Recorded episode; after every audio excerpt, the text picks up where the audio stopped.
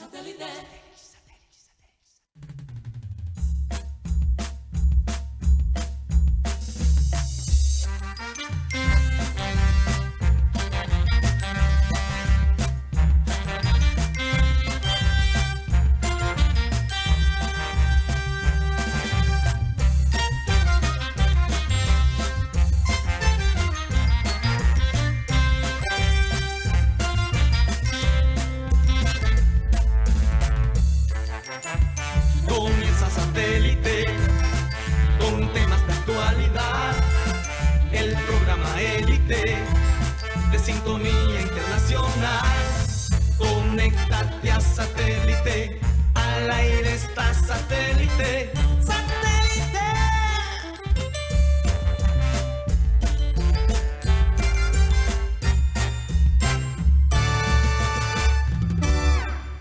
Señoras y señores, bienvenidos a programa Satélite. Muchas gracias por estar con nosotros el día de hoy. Hoy es eh, miércoles de Remember Time.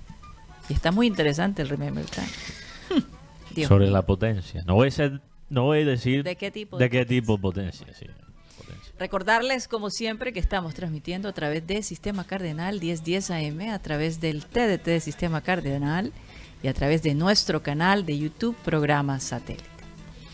Eh, ¿Por dónde más, Mateo Gueidos? También nos pueden escuchar a través de la aplicación de radio digital TuneIn, donde estamos como Radio Caribe Sano y el programa se sube todas las tardes también en Spotify como podcast. Ahí tienes la opción de ver y escucharnos, porque ahora Spotify tiene video podcast, podcast de video. Entonces ahí tenemos un componente visual en Spotify, una excelente opción para consumir el programa si no lo pudiste ver en vivo por YouTube o por Sistema Cardenal 1010 AM. Así es. Recordarles también quienes forman parte de programa satélite. En producción, Benji Bula, Tox Camargo, Alan Lara. Tenemos a Sara Gueidos, Yeyito, que está con nosotros de vuelta, para el agrado de muchos. En la mesa, Mateo Gueidos, Benjamín Gutiérrez, Juan Carlos Rocha, quien les habla, Karina González. Sean todos bienvenidos. Vamos a dar inicio a nuestro programa con la frase acostumbrada, y esta dice así. No necesitamos más desconfianza y división. Lo que necesitamos ahora es aceptación. ¿A qué le estás mandando ese mensaje? Porque Que en este momento, Mateo, bueno, en general, hay momentos para pelear. hay eh, eh, incluso en la política, en el deporte, cuando ya las decisiones están tomadas, cuando ya los líderes han sido escogidos y el pueblo habló, la mayoría habló, ¿qué podemos hacer? Yo creo que si estamos hablando del contexto político, yo creo que los vota- los que votaron, digamos, en cualquier contexto, y no estoy hablando solo del contexto colombiano, cualquier contexto, izquierda, centro, derecha, los que votaron por ese presidente deberían ser los primeros en criticarlo Así cuando, es. Así es. cuando comete un error, ¿no? Y no, en este momento hay que asumir que la decisión se tomó. Y quiero aclarar, esto no es... Yo estoy hablando en términos generales, Sí, no le estoy tirando pullas a Petro. Esto es... No, e- en general cuando tú toma, cuando se toma una decisión, ¿qué se hace? Por ejemplo. La decisión que tomó el Bolillo Gómez de sentar a Viera. Sentar a Viera un tiempo.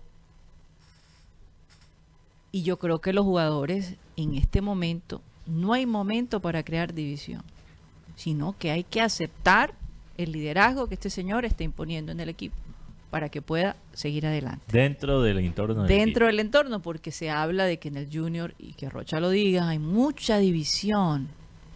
Hay, hay, hay, hay grupos, O por lo menos lo había. No lo había. o lo había. Porque desde que llegó el bolillo no... Porque también el Junior tocó fondo. Y a veces cuando tú tocas fondo, esa- es. e- esos grupitos se Así desarman y, y- y puedes encontrar No, la no. Y en claridad. general, tú, Se acaban los argumentos. O sea, Sí, sí, exactamente. Ya, argumentos, ya no hay argumento. ya. Uno se y tiene que así, así es en todas las cosas que nos suceden. En todas las cosas.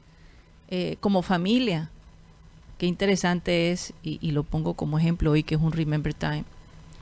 En mi casa, mi padre siempre nos enseñó que la democracia y que la mayoría ganaba. Democracia, vamos a empezar un principio de la, la democracia es que la mayoría gana.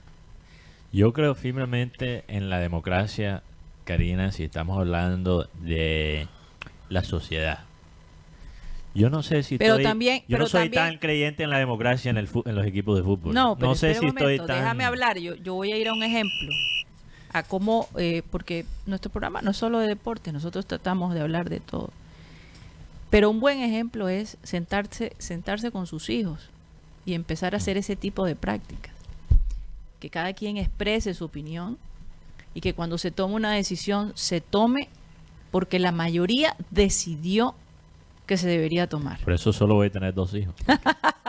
no hay mayoría. Mm, Yo dije que no iba Los a dos, para, para tener que, que superarme, los dos se tienen que poner de acuerdo. ya. Exactamente. Bueno, Y si no, yo soy el de Entonces agradecele a tus padres que tomaron esa decisión. Buen ejemplo. En todo caso, él hablaba de la unidad monolítica, de esa unidad eh, Interesante. eh, en donde todos, y, y precisamente era un proyecto que después lo desarrolló con los planetas, porque cuando la unidad monolítica está vigente, se alinean las cosas. Cuando todos se enfocan en una, en, en una sola meta, en una, en una opción, En el mismo sueño. en el mismo sueño.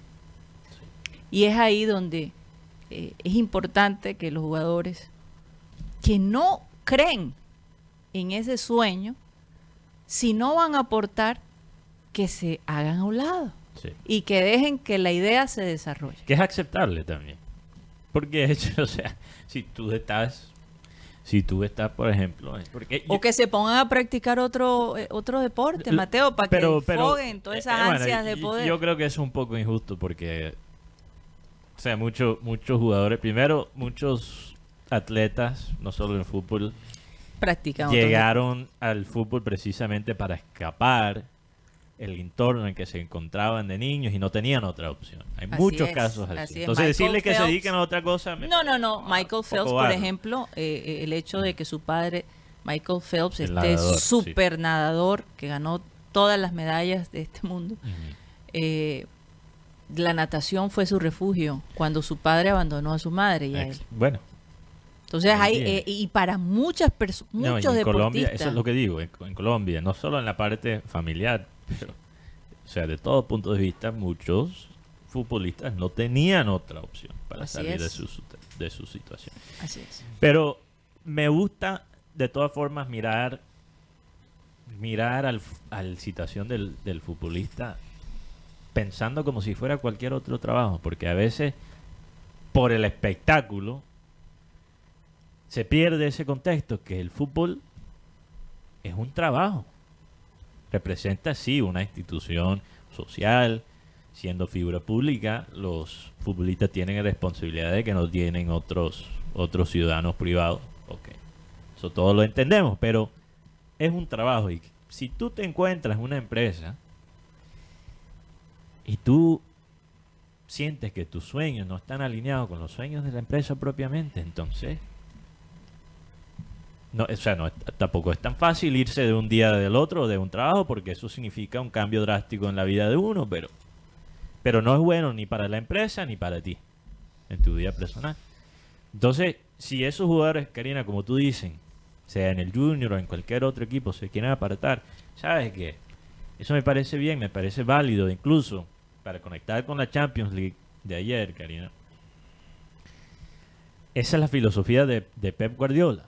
Pep Guardiola dice, el momento en que el jugador ya no quiere estar aquí, por cualquier razón, sea personal, sea diferencias conmigo, futbolísticas, lo que sea, yo no voy a ser un obstáculo para que él se vaya.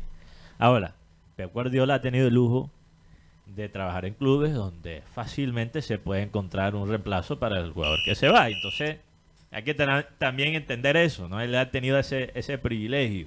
Sí. Pero me gusta esa actitud. Si, si, si se quieren ir, dejan, dejan que se vayan. Y fíjate que el Bayern El Bayern tiene dos jugadores que son exactamente ese caso. Joao Cancelo, portugués que juega ahora en Bayern, y Sané, que por cierto fue víctima De un, puñetazo. golpe, de un puñetazo. con- De Mané, que, que, que, que me, raro. sorprendió. Sí. porque Mané, eh, de lo que se ha visto, siempre ha sido, eh, ha sido un ejemplo de, de un hombre de paz, de un hombre de cordial, pero bueno, todos tenemos Bueno, nuestros momentos. Bueno, de eso quería hablar, porque si uno analiza, uno no siempre puede analizar eh, la información que le llega a uno de una forma superficial. Uno Así tiene que a es. veces pensar, ¿por qué me está llegando esta información cuando me está llegando? Lo más interesante es que estas historias de Mané, de lo que él hace para Senegal, que son todo historias reales. La, la- la plata que él ha invertido en su pueblo, todo eso, o sea, uno lo puede verificar, no es noticia falsa. Pero qué curioso que esa- esas historias salen el año pasado cuando él sale de Liverpool. Y de pronto yo noté hace dos días que se empezaron a viralizar de nuevo, antes del partido contra Manchester City por Champions League. Y la verdad es que yo siento que hasta cierto punto, si el, el equipo de relaciones públicas de manera es inteligente, ellos usan esas historias lindas para tapar cuando las cosas no están bien. A lo mejor Mané, las cosas no estaban bien en el Liverpool. Y te lo puedo decir con 100% certeza, ahora, después de esta, de esta situación con Sané, que las cosas con Mané no están bien en Valle. Y esto no cambió de un día para el otro. Yo creo que ese, ese puño que le dio a Sané es la acumulación de, de varias situaciones. Incluso Mané parece que fue un, un factor importante para la salida de, de Jul- Julián Nagelsmann del Valle. Sí, se dice que Mané lo increpó porque le dio ocho minutos contra el PSG y de ahí enseguida Nagelman lo puso de titular. Esto reventó al grupo porque Sí. ah, este, este- este técnico no tiene autoridad. Hubo un partido que ganaron, por cierto. Sí, claro, pero... Y lo otro es el tema de que... o sea, tú dices que Mané es de eso que levantan olas de una manera callada. No, que él se quejó, que lo entiendo porque Mané también llegó al Bayern para con su- ciertas expectativas. con ciertas expectativas y se fue de Liverpool donde él era ya Respetado. muy respetado a pesar de, que- de quizás ciertas cositas que, que poquito a poquito se van destapando, ¿no? Sí, yo creo que marcó también el tema de no ir al Mundial, porque de todas maneras Mané Sí. tenía esa esperanza de que iba a ser la figura con Senegal y a pocos días se lesiona. Ha sido una temporada difícil. sí, muy difícil. Es más, yo creo que el tridente de, de cualquiera, ¿no? Liverpool solamente fue un jugador al Mundial, que fue Darwin Núñez.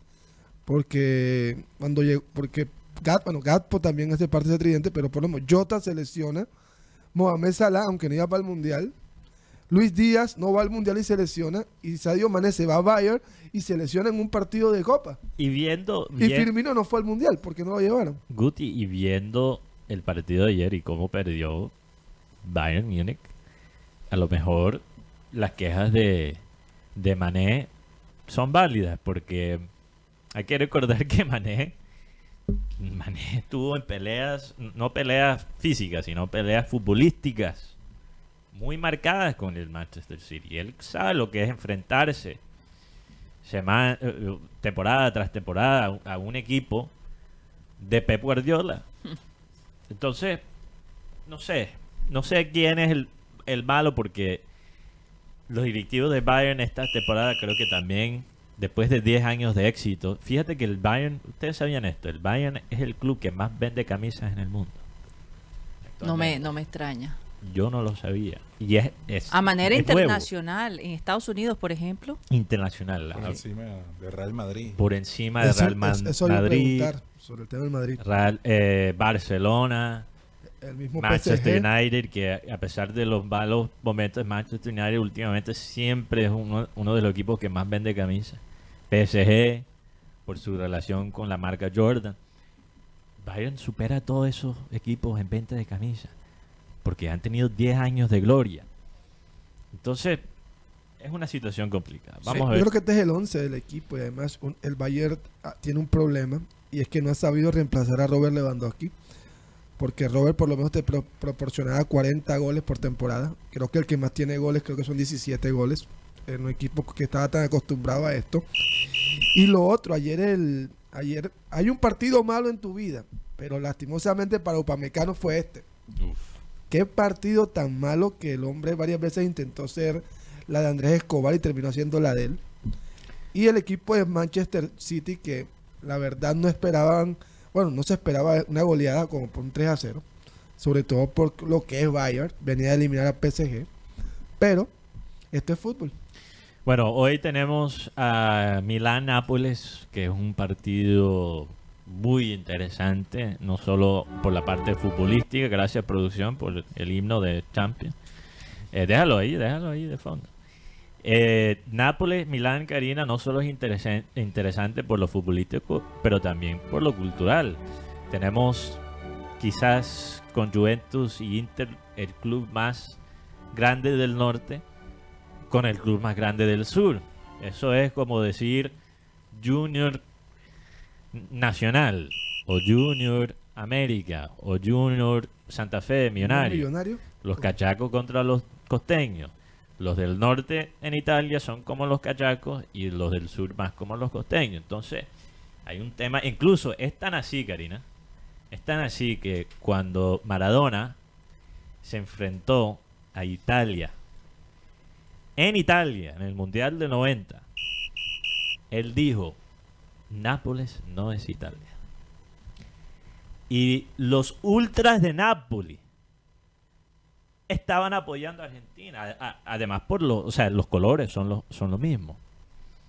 Entonces, vamos a ver, va a ser un partido muy... Este jugador Osimhen está en la mira de muchos de los mejores clubes del... De todos modos, Nápoles mundo. fue el, el Sí. equipo de Maradona. 150 Exacto. millones de euros para empezar a negociar. ¿Cuánto? Víctor Mm. Osimhen. No, pero por eso, Karina, Maradona dijo, Nápoles no es Italia. No lo es. Sí. Entonces, eh, es una vaina, igual como nosotros a veces en la costa queremos, Independizarse. hay gente que, que se siente así. El grito de independencia. ¿Cómo es que se llama la, la, la, la nación Caribe o La República la del- República del Caribe. República del Caribe? Sí. Eh, creo que Sí, señor. en el libro de Juan Gosaín, en La mala hierba, yo creo que él usa, él usa como Yo creo que de allí se empezó a sacar la esta República idea. del Caribe. la mala que hierba. es como una combinación entre Magdalena y La Guajira, Uf. básicamente en ese libro. Sí. Y el- el otro partido, rápidamente, Karina, es Real Madrid-Chelsea. Que vamos a ver, los dos equipos no están jugando bien en la liga, pero sabemos que a veces en la Champions League eso es lo que menos importa.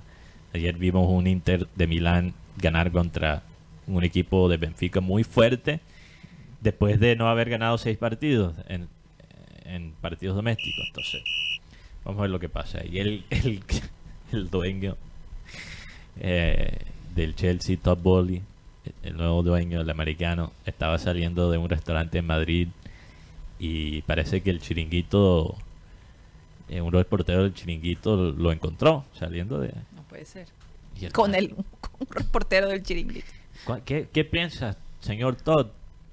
¿Cuánto, ¿Por cuánto va a ganar Chelsea hoy? Y él dijo, Chelsea va a ganar 3 a 0. Oye, Sí, como claro. un encuentro que tuve yo hoy con un personaje. Pero no, no. no, Un no, persona- un ah, personaje, sí. No lo saludé. ¿Y por qué? Ah, no o sea, tú el- conoces. Nunca nos hemos visto personalmente. Tal vez, Bueno, obviamente, lo, lo hemos entrevistado. Ahí está la sí, lo hemos entrevistado, pero personalmente no. No sé, la verdad. Pero, o sea, te saludó. Eh, simplemente dijo buenas. Bueno, hay, hay un video, hay un video de ti hablando de este personaje que todavía, como dicen coloquial, tiene patas. Todavía anda. Rodando No por ahí. rodando. Ay, Dios mío. No, pero los carnavales, la reina carnaval. No, no, no, No, no, no, no. no, El carnaval. Rocha. Bueno, déjalo así, por Dios. Vamos a hablar del Junior Juan Carlos Rocha que está pasando en ese mundo. No, porque, Eh. porque la reina siempre termina su reinado cuando se acaban los carnavales, porque en cambio Junior es todo cuando mientras está en el equipo. No, esto de Junior, yo lo dije desde agosto del año pasado. No, sí, sino lo que pasa es No, que hay- sí, hay- no es, no es la reina de Carrara. no, lo que pasa es que hay algunos, algunos personajes que se creen dueños de la Sí, señor. inclusive, por poner un ejemplo, hay muchos empleados que se creen dueños de las empresas Mm. sin darse cuenta que, que en realidad no, no- no es de ellos y actúan de una manera que no deben, no deben ser. Y cuando llegan los verdaderos dueños o, o asignan a una persona que encarga de toda esta situación, se molestan y se aíslan y se... Me siento mal, me voy. No, no, no, me voy. ¿Por qué le estás echando tantas pullas a Guti? Oye, no, un ejemplo. Yo no lo estaba tomando por ahí, pero un ejemplo. No, no, no, no. No, es no, un mal no, ejemplo. No, no, no. No, Estoy, no, yo, yo- yo no dije, yo no da- yo no daba nombre. no, no, no, no, Yo estoy he mamando dicho gallo. nombre yo, he dicho No, no, no, yo no he dicho nada, sino que, que lo que Buen pasa, ejemplo. lo que pasa es que Mateo, Mateo, tú enredas. sí, Mateo es enredador. Ma- Mateo, tú enredas. Tú lo enredas a uno. Increíble. Ahora, es que es algo automático. Yo, yo te- le pido disculpas. Por Dios. Ahora, sí, no lo voy a negar, sí Guti- disfruto en Oye, la Guti gente. está haciendo un esfuerzo muy grande porque su voz está afectada con No, no sabía. una pequeña ronquera y, y- y- está ronco. no, Así que yo sé por, que algunos... por gritarle mucho a Alan en la mañana, seguramente. No sé. No sé. Alan dice que él no ha hecho nada. Yo creo que algún día Guti le va a dar un puño a Alan como lo hizo Mané a, a Sané. ¿O no será la rabia de Sané? Ojo que yo también saco tarjetas rojas a producción. Aquí también se expulsan Sí, sí. por bully. sí, claro. ¿No será que la rabia, la rabia de Sané y Mané que, que los comentaristas argentinos siempre se confunden entre Dios mío. Ni hablemos de eso. Bueno, continuando. Lo cierto es que en Juniors eh, anoche entraron en concentración porque ellos llegaron, eh, entraron a las 9 de la noche en concentración y son los mismos jugadores que estuvieron en Medellín, sin novedad. Es decir, que van los mismos integrantes que enfrentaron a Atlético Nacional. Viera no está eh, concentrado y mucho menos Brian León y tampoco el señor Juan Fernando Quintero, que por cierto mañana llega el médico a, la ciudad de Barranquilla a evaluar a estos jugadores, el caso de Viera, el caso de Juan Fernando Quintero y por supuesto a Leiner Verdugo. Pero ¿y qué pasó con el médico de No. planta? No, porque como él es el director mm, este director del departamento médico, él tiene que, que evaluar a ver cómo va esa, esa evolución. Cómo, Pero cómo- él no estaba en Barranquilla. No, él viene una vez por semana porque él tiene eh, otros quehaceres o, o, Otros eh, compromisos. otros compromisos eh, laborales en Medellín, en Bogotá, en fin, y en Barranquilla llega cada ocho o días. sea, no, no, no hay un médico permanente aquí. O sea, aquí, O sea, eh, eh, él es el director médico. Y, eh, en Junior hay dos médicos, aparte de lo que, lo que están Debajo con- de él, dos médicos que están en- en- con, con la plantilla de jugadores, eh, los que están en los partidos, eh, los que los acompañan en los entrenamientos, en las concentraciones que, que tiene el departamento médico, sino que hablamos de Luis Javier Fernández como el cabecera, como que tiene que dar la información con respecto al diagnóstico o la situación actual de estos jugadores que él solo está en Barranquilla una vez a la semana, Rocha. una vez a la semana. Es la pregunta que yo tengo sobre el tema de Luis Javier Fernández, el técnico, el médico, es el tema de Leider Verdugo. O sea, yo creo que este tema ha sido el tema más escondido porque hicieron un comunicado muy pequeño. O sea, uno queda como que... No, por, por eso es, es importante hablar con el médico y por eso estoy dando la información que el médico llega mañana. Lo O que sea, quieran ya- entrevistar o lo que de pronto da. Bueno, ya pudimos hablar con él y me parece que ha llegado a Junior con buenas intenciones, Karina, con, eh, con la meta de actualizar el departamento médico del Junior, que me parece Dice muy que, bueno. que hace 25 años no lo actualiza. Porque estaba como Y yo le cuando creo, él estuvo yo- hace yo 25 todavía le una creo. cosa así. Pero que él esté solo aquí una vez a la semana, yo entiendo que él tiene otros compromisos, pero se supone que trabajando para un club como el Junior, si eres el director médico, realmente el compromiso principal debería ser el equipo. Creería yo. ¿O será que el Junior no lo está pagando suficiente para que él deje los otros compromisos que, Eh, que bueno, tiene? que, que hemos hablado con el médico, él ha manifestado que el- el- la visión de todos, incluyendo los dueños, es tener el mejor departamento médico no solamente del país, sino del, con- del, del- de- del continente en Sudamérica, porque por lo que se está eh, Pero Rocha, te hago una pregunta. ¿Qué pasa cuando el director no está todos los días en, en- en su oficina? Es como en la tienda. ¿Qué pasa con la tienda? ¿Cómo No. sabe él que las cosas están funcionando como deben funcionar cuando va una vez a la semana? Me imagino que tendrá alguien de su entera confianza que está allí manejando y que le está informando las 24 horas. Pero cuando el dueño no está en el negocio, y eso lo hemos, lo hemos visto en muchos restaurantes, en oficinas, los empleados hacen lo que les da la gana, Aunque sean de confianza. aunque sean de confianza. Cuando el gato no está, los ratones hacen fiesta. Así es. Así es. Entonces eso me queda ahí como que, wow.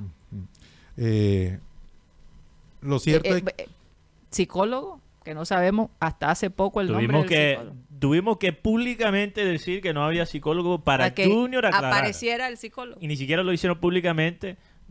Internamente le mandaron mensaje a Rocha y después publicaron una foto casualmente ese mismo día donde él salía. O sea, No, pero por lo menos lo conocimos. ya lo conociste No, eh, a través de las redes. A, a través de las redes. a Lionel Poro. Lionel Poro eh, se llama el. Como el- Lionel Richie. Como Lionel Richie. Sí. Eh, lo cierto es que en Junior, por lo menos desde Panamá, se, se informa. Eh, el, el asistente técnico Pansen Carvajal que hay interés de, parte de unos jugadores. Ah, todos saben que Junior está buscando un defensor central, eh, laterales, volantes y además delanteros. Ya hay dos nombres, por lo menos en carpeta, son panameños. Uno es un central, tiene 25 años, actualmente está en el Saprissa de Costa Rica, se llama José Miguel Domínguez. Perdón, Fidel Escobar. Fidel Escobar. Fidel Escobar se llama el, el, el muchacho. Y el otro es un delantero que es compañero de Cristian Martínez Borja, que juega en el Unión, en la Universidad Católica de Ecuador. Oye. Ismael Díaz de León. Lo único que puedo Panameño. de los dos nombres, me parece que Ismael Díaz sería el jugador. Y, y quiero entender por qué esta nube está... Rocha acaba de prender la máquina de humo. Pero, pero miren, miren el proceso de la, de la El- nube. El sensor de humo. Es que viene de Panamá, entonces viene Viene de así. Panamá. Ah, ok. Una nube panameña. Tengo un humo panameño. Eh, cuando llegó Y el- lo más interesante es que la nube se ha centrado en Rocha. Bueno, ¿y por qué Panamá? cuando llega el bolillo ¿Por qué Gómez, Panamá? Panzer Carvajal y el Bolillo Gómez estuvieron dirigiendo la selección de Panamá. Entonces el, el Panzer también fue asistente, obviamente, de, del De- Bolillo cuando dirigía la selección de Panamá. Y donde sale esta noticia es direct, bueno, no directamente el Panzer, sino que lo menciona un periodista panameño Sí, que sí. entrevistando al, al Panzer, ¿no? Se llama José Miguel Domínguez, el periodista. Esta información empezó a sonar cuando llegó el Bolillo Gómez que podían traer un jugador de Panamá o un jugador libre. El jugador Ismael Díaz es un jugador de los prospectos más grandes de, de Panamá y el señor Fidel Escobar siempre ha estado sonando para llegar a Colombia. Es un central fuerte, no es una aerolínea tampoco, pero un jugador fuerte y, y además es mundialista, entonces tiene sus Tiene experiencia. tiene experiencia. 25 años del Saprisa. La pregunta desde, desde Costa Rica es: ¿y acaso tiene plata Junior para sacarlo de acá?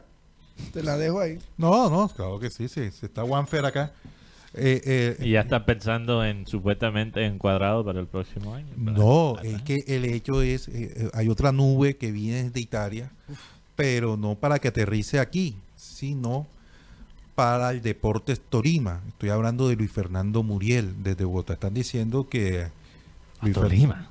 Deportes Torima. sí. Y apaguen ese humo, ¿vale? Porque eso está grave. O sea, eso lo está, esto lo- doy la fuente, lo están diciendo desde Bogotá, que Luis Fernando Muriel eh, está en, en carpeta del Deportes Torima. Sí. El, el tema es que en el Torima no se sabe quién manda, si es el, el hijo mayor, porque hay, hay un problema con el tema de la herencia. de- Después de la, de la- de la- de después de la muerte muerte del de- senador. que marca. del senador K. Ya llegó nuestro invitado de hoy. Ya les contaremos una historia muy interesante. Eh, lo conocimos de casualidad, pero yo creo que el testimonio de él va a ser, va a abrir eh, ideas nuevas Sí. para aquellas personas eh, que se encuentran en una situación difícil y logran salir de esa situación difícil de una manera muy creativa. Así que nos vamos a un corte comercial y ya regresamos.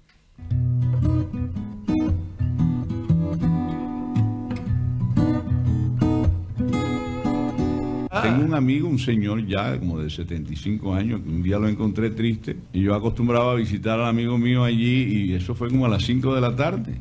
Llego y lo encuentro en un mecedor, dándose mecedor, pero con la mirada perdida. Y, "Ah, maestro, ¿qué le pasa? Y agachó la cabeza. Me dijo, a ver, no quiero vivir. Pero si usted tiene unos hijos que trabajan, y lo quieren y todo eso. No quiero, no quiero vivir, no quiero vivir. Expli- Deme una explicación por qué no quiere vivir. Lo voy a decir tal como me lo dijo. Abel ya no se me para.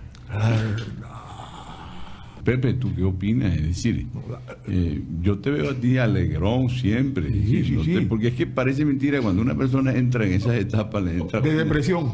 Una languidez en la mirada. Oye, pero yo no sé, los médicos, los sexólogos, Ajá. médicos sexólogos afirman que la potencia del hombre es no la misma, pero sí dura más o menos hasta los 80.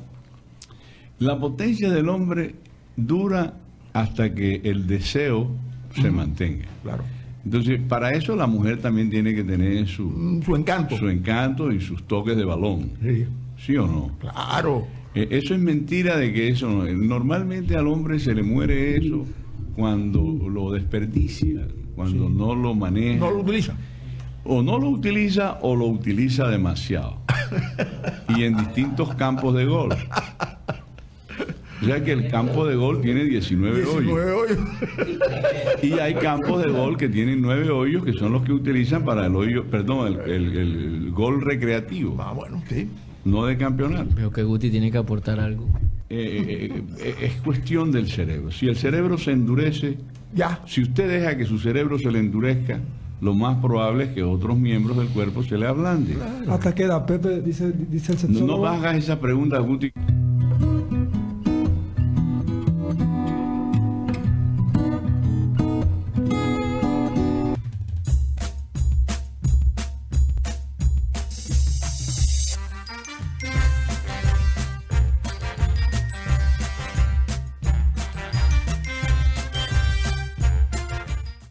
Esto es programa satélite que se transmite desde la ciudad de Barranquilla, Colombia, South America, la capital deportiva de nuestro país. Según nosotros. Sí, esa es nuestra versión. Nosotros siempre lo vamos a decir porque aquí en Barranquilla suceden muchas cosas deportivas. Es escenario deportivo de nuestro país. Le guste al que no le guste. Recordarles como siempre que estamos a nombre de Unilegal, esta empresa en el Caribe colombiano que tiene estudiantes de derecho ayudando a personas con problemas legales, por supuesto. Si no tienes cómo, no sabes cómo normalizar tus predios, qué derechos tienes en tu trabajo, cómo divorciarte, suena sencillo como divorciarte, pero más complicado que eso. Cómo crear una empresa, cómo comprar un automóvil, Unilegal te puede ayudar. Comunícate con ellos al 324-599-8125, 324-599-8125 Costo de la consulta 25 mil pesos por espacio de 45 minutos. Un ilegal. Vamos a saludar, ya tenemos acá a nuestro invitado José Barbosa. José Barbosa eh, es el dueño de este restaurante en la ciudad de Barranquilla que se llama Los Hijos de Sancho. Un restaurante que la primera vez que estuvimos nos impactó por su ambiente ecléctico, se podría decir así, diferente, eh, con unos toques muy originales, pero detrás de ese restaurante hay una historia muy interesante, una historia de vida que yo creo que a todos les va a gustar. Vamos a saludar rápidamente a Juan Carlos Rocha después de nombrar a nuestro Family Festival eh, Family Fun Fest, Run Festival, ¿no? Family Run. sí. Family Family Run Festival. Adelante. Sí, para invitar a toda la gente a este, a este evento de color, de deporte, de diversión para disfrutar en familia. El próximo domingo 7 de mayo aquí en, en- la ciudad de Barranquilla, partiendo desde el corredor universitario hasta Puerto Colombia. Adquieren sus entradas o sus kits al número 317-516-0175. 317 516-0175 o a través de la de la Taki Bo- Boletería. Taki Boletería. Pueden ahí adquirir todos los kits y toda la información para este gran Me imagino evento. que tú vas a correr, Juan Carlos Rocha. O sea, voy a correr y voy a estar mejor yo con los pelados. Voy a Guti. Me gustaría ver eso. Los tres hijos de Roger. Guti, No, pero sí, Juan y Carlos. no, porque Guti como se le pinta el cabello de rojo, yo creo que no se va a molestar si lo pintamos de azul o de verde. Bueno, rápidamente vamos a saludar a toda la gente que ha estado allí en nuestro chat del canal de YouTube y por supuesto la gente de Sistema Cardenal. Un saludo para nuestros queridos oyentes también. Adelante, Juan Carlos. Saludos para eh, Víctor Roa, eh, eh, al Big Daddy desde Oakland, New Jersey, Big Daddy. Ah, Oakland, New Jersey. Yo pensé que era Oakland, California. Pero Sí. Ok, de New Jersey. Oakland, New Jersey. Adalberto Orozco, Alan Ustaris, Andrés Estrada, al usuario Carajo 1425, saludos para él. Carlos Andrés Rodríguez Pertus, perdón, ¿cómo es el, el nombre del usuario? eh, eh, Carajo 1425, ese es el usuario que aparece. Carlos Andrés Rodríguez Pertus, Carlos Jaime, Cristóbal Rivero en el barrio La Victoria, en La Magdalena nos saluda también David Velasco, Domingo Hernández, eh, dice eh, que contado Mean, no, el tema del contado Mean es que los que se creían dueños ya andan apartados. Edgardo Reales, eh, desde el barrio La Concepción, Fernando Huelvas, dice que que eh, Mateo heredó el- esos temas del Remember Time, Remember Time. Remember Time, sí. Fran Rivera, Harold Castro, Heiner Jaraba, dice que la camiseta de Mateo como plátano maduro, que lleva un mes en la nevera. Henry Torregrosa, Inmar Freire, saludos. Iván José Padilla, también Jair Ruiz, eh, que la camisa de, de Mateo como caldero quemado de sopa de Zaragoza.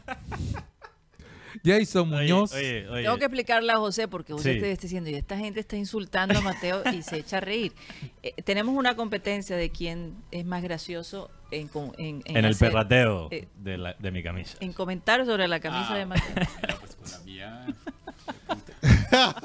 Saludos para Jason Muñoz desde el barrio El Carmen, Johnny Brunal en Los Nogales, Johnny del Castillo, que la camisa de Mateo con ¿qué? flautero de Grupo Millo, que parece la, la del flautero del Grupo Millo, José Luis Barranco, también saludos para él, José Olivo desde el barrio La Sierra, bendiciones para todos, José Purido, Junior Life también, Juan Arbeláez, la camisa de Mateo como corista de bananas, oye, bananas te quiere, papá, Lady García, Oye, están inspirados de nuevo, ¿ah? Porque tuvimos como una semana así... eh, Seca. Seca, seca. Lady García, a mí me gustan las flores. Guti se ve guapo. Uy, Guti.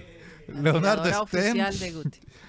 Leonardo Macías, desde, desde la ciudad de Cali. Luis Rodríguez. Mal, Malquisedec. Dice que el vacilón de Abel en los comentarios no lo tiene nadie.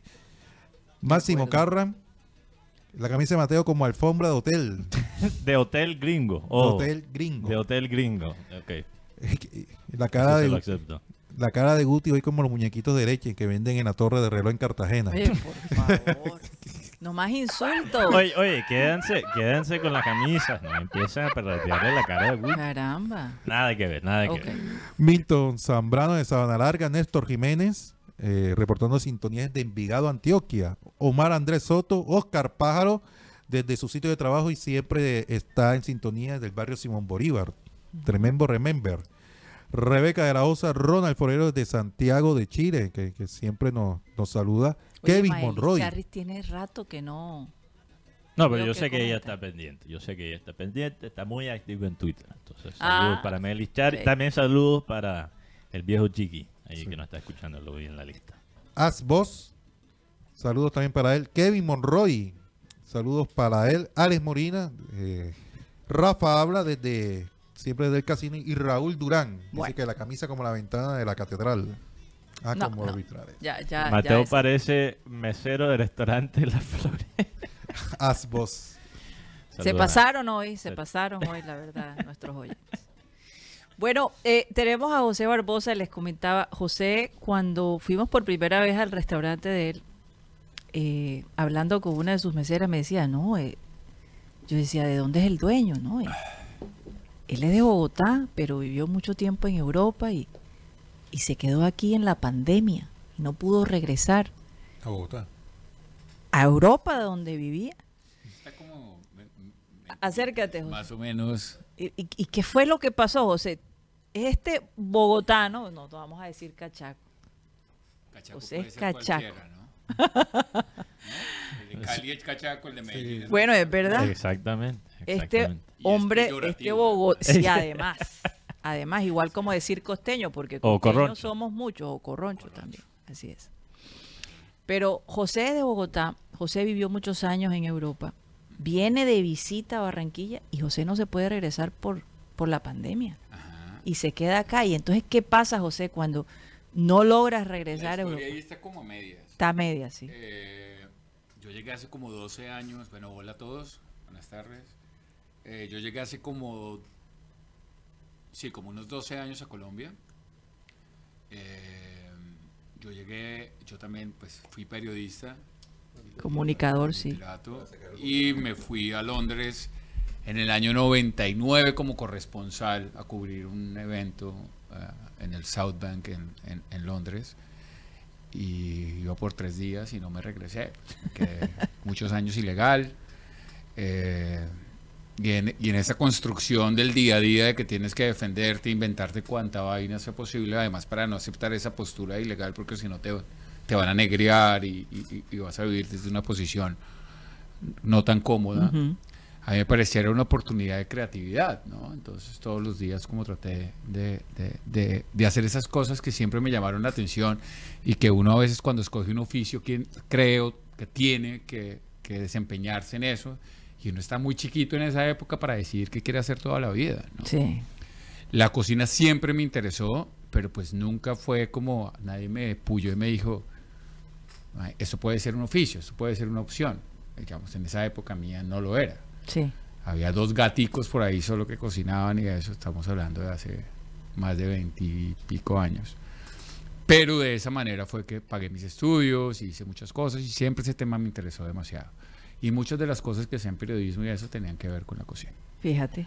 Eh, eventualmente, pues me quedé, no sé, como un año y pico en Londres, en Reino Unido, terminé haciendo un viaje y conociendo Francia, Alemania, ta, ta, ta, y luego ya no pude salir. No pude salir, pues porque esta condición de ilegal se complicó y era la época de las manifestaciones antiglobalización y todo ese tema. Wow. Eh, y se me complicó salir de España y me terminé quedando en España y viví en Barcelona más de nueve años. Wow. Y ahí le di rienda suelta como al tema de la cocina, eh, después de seguir trabajando un poco en, en comunicación y teniendo como una agencia. Eh, me fui a trabajar en las mañanas donde un amigo restaurantero Y ahí esa aprendiste. vaina me contaminó completamente. terminé vendiendo la, la agencia y me terminé dedicando a cocinar. Fíjate. Ya había cocinado, pues sí, siempre cociné y siempre me dijeron que lo sabía más o menos bordar bien, pero pues nunca me había decidido por porque fuera mi oficio y mi, mi opción de vida. Y ya llevo veintipico años cocinando. Entonces por allá trabajé en muchos restaurantes, Michelin, no Michelin, viajé, cociné, conocí. Y volví, monté un restaurante en Bogotá que se llama El Chato, eh, que pues es bastante reconocido, y lo vendí y me dediqué a trabajar con víctimas del conflicto y por eso llegué a la costa. Entonces tenía un programa en Señal Colombia, que era Camino Esperanza, y lo presentaba y era contando la historia, yo era como el hilo conductor para que la gente pudiera narrar esas historias pues tan duras de lo que es Colombia, ¿no?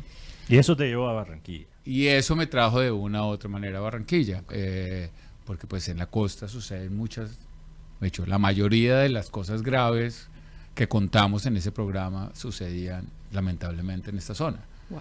Eh, y me enamoré de esta vaina, o sea, ¿no? Eh, además, La Guajira, impresionante, todo lo de Montes de María, todas esas zonas Sí, claro. o sociedades que su- sufren todavía tanto, ¿no? Así es. Eh, pues con tanta desigualdad, con tanta inequidad, la gente mirando para el otro lado, ¿no? Y Preocupados por otras en el, cosas. en el ol- olvido, pero eh, precisamente te quería preguntar sobre la guajira porque noté que en, en el restaurante tuyo, José, se usa muchos ingredientes de la Sí. guajira, El chirrinchi Mateo lo probó finalmente. Sí, allá. está Sí, buenísimo. sí, sí. Pues tenemos un emprendimiento que es una destilería con un grupo de amigos y tenemos una ginebra que se llama Selva Gin, que es la primera ginebra de Colombia con botánicos colombianos, valga Wow. la, la cuña. y, eh, y pues nos hemos ganado infinidad ahora de, de premios a nivel internacional y ahora ganamos el Mundial de Ginebras también. Ok. Eh, que es algo pues vamos muy poco a poco porque no somos una empresa así con un gran músculo financiero, pero pues estamos ahora abriendo exportación y todo eso. Y desde ese lugar siempre me han interesado los licores ancestrales, porque pues es lo que cuenta nuestra tradición. Yo lamentablemente pues todo el, el, el- el aguardiente o el que creemos que nuestro trago nacional es anisado, Sí. cuando nosotros ni siquiera tenemos anís. Anís. Entonces es más una versión como de lo que es el pastiz francés. Y como dices, con el rentismo y las gobernaciones y ta, ta, ta, pues la tradición queda como ilegalizada, lamentablemente. Mm. Pero en tus platos, por ejemplo, en los platos que ustedes tienen en este restaurante, por ejemplo, esa arepa de huevo con, Todos con son el maíz maíces, negro. digamos, trabajamos solo con producto de la zona. Intentamos trabajar con producto de la zona, que es lo más interesante, porque además pues la paleta de colores y de sabores Sí. Eh, Es una arepa de huevo, para que la gente entienda, negra. Negra. porque- Sí. Sí, Una arepa de maíz Ustedes negro. tienen una cantidad, una infinidad, de, pues tenemos una infinidad de maíces en esa zona. y lamentablemente muchas veces no los, pues no los conocemos o no llegamos a acceder a ellos. Eh, y pues eso, yo creo que poco a poco se va generando como esas redes de conocer más proveedores y, eh, y- y opciones, porque uno eventualmente siempre cocina con el maíz amarillo, el del peto. Claro. Sí. Y en muchas de las ocasiones, por facilidad, por ritmos de vida, por tiempos, eh, usamos la harina precocida de maíz eh, y pues el maíz lo abandonamos. O sea, o sea, José, lo que estoy entendiendo y es importante que la gente lo escuche es que realmente usar lo que se cosecha en nuestra propia tierra a veces es más difícil que los productos importados de otro país o de otras zonas. O sea, ¿cuáles son esos obstáculos? Porque no tiene visibilidad, primero que Visibilidad. todo. No está en las, en- no está en los, en las grandes superficies, no está en los supermercados, Mm. eh, no es un negocio. Eh, y entonces esas redes toca irlas generando, además porque lamentablemente esas semillas nativas van perdiendo validez. Yo hay un momento que esos maíces pueden quedar en la, en la, mem- en la nostalgia, o sea, terminando siendo un recuerdo. Lo mismo pasa, por ejemplo, ahora que pasó Semana Santa con el tema de la alegría.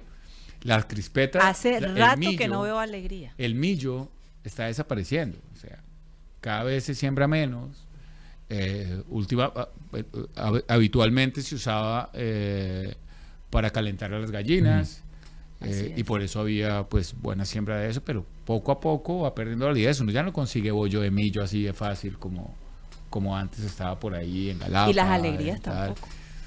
Una alegría. Yo vi ahorita en Semana Santa, pero eventualmente sí, todas esas cosas han ido perdiendo como, como vigencia. Entonces ese es uno de los productos que tratamos de tener ahí muy, muy visible y hacerlo desde otras preparaciones, no desde la idea común que uno tiene de los dulces o de totearles como si fueran popcorn, o si lo hacemos cremosos, hacemos marinaciones con eso. Bueno, por ejemplo, eh, ellos tienen la piñita rellena de, de queso, por ejemplo, que probé, que me encantó. Ajá. Eh, has hecho de los platos típicos variedad.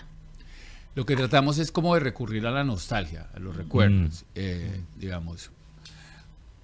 Nosotros como cocineros y, y, pues creativos, yo creo que tiene que haber una, un valor o una búsqueda más importante solo que cocinar cualquier cosa y tener un negocio y sino de aportar, de hacer un aporte. Y creo que primero comprando lo que está de la zona, no comprando cosas que, se- que estamos devastando, sino usar lo que está ahí, eh, obliga además mucha creatividad para generar desde ahí un plato chévere.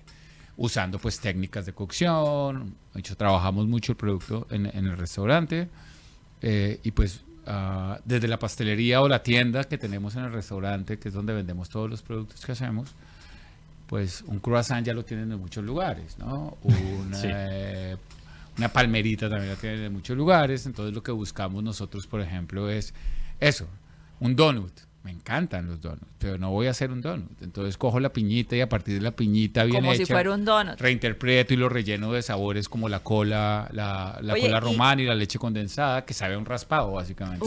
Pero eso es muy interesante, José, porque Barranquilla está, y obviamente lo has visto, en, en poco tiempo está viviendo una expansión en todos los sentidos, está creciendo mucho con, con- como ciudad, pero precisamente es una de las cosas que me preocupa, que se pierde esa identidad local, ¿no? En, el proceso de todo ese desarrollo. Y que las cosas locales que realmente nos distinguen como cultura se vayan perdiendo y quedando en la historia. ¿Qué puede hacer la persona común para también aportar a esa con- conservación de los productos locales, de las tradiciones locales? ¿Qué podemos hacer?